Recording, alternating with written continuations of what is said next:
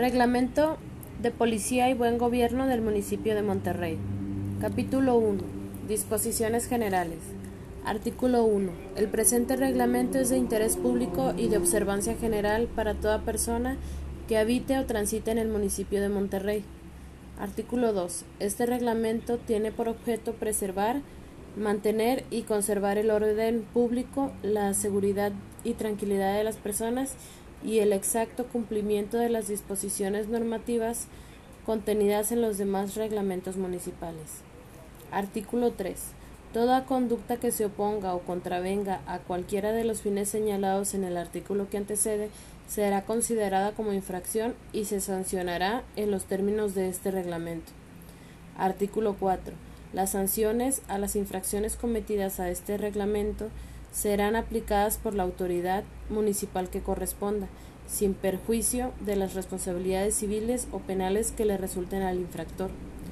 Artículo 5. Es deber de todo ciudadano, dentro de sus posibilidades y sin menoscabo de sus derechos, colaborar con las autoridades a solicitud de éstas para el cumplimiento de los objetivos indicados en el artículo 2 de este reglamento. Artículo 6. Todo ciudadano puede denunciar ante las autoridades correspondientes las conductas que infrinjan este reglamento o cualquier otro de carácter municipal. Artículo 7. Son autoridades municipales facultadas para aplicar el presente reglamento dentro de sus respectivas atribuciones las siguientes. 1. El presidente municipal. 2. El secretario de ayuntamiento. 3. El Comisario General de la Secretaría de Seguridad Pública y Vialidad. 4. El Comisario en Jefe de la Secretaría de Seguridad Pública y Vialidad. 5. El Coordinador de Jueces Calificadores. 6. Los jefes de zona de la Coordinación de Jueces Calificadores.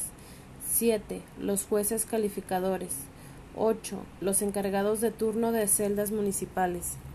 9. Los inspectores municipales y 10. Los oficiales de la Secretaría de Seguridad Pública y Vialidad.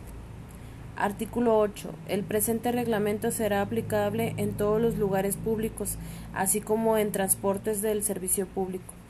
Para Artículo 9. Para efectos de este reglamento se considera como lugar público de forma enunciativa a todo espacio de uso común libre tránsito o acceso público, inclusive las plazas, los jardines, los mercados, los lugares donde se expendan bebidas alcohólicas, los inmuebles de recreación general, los estacionamientos públicos, los transportes de servicio público y similares. Artículo 10. Será facultad exclusiva de la Tesorería Municipal el cobro de las multas impuestas por infracción al presente reglamento, así como proveer y disponer del recurso material y humano para llevar a cabo esta función.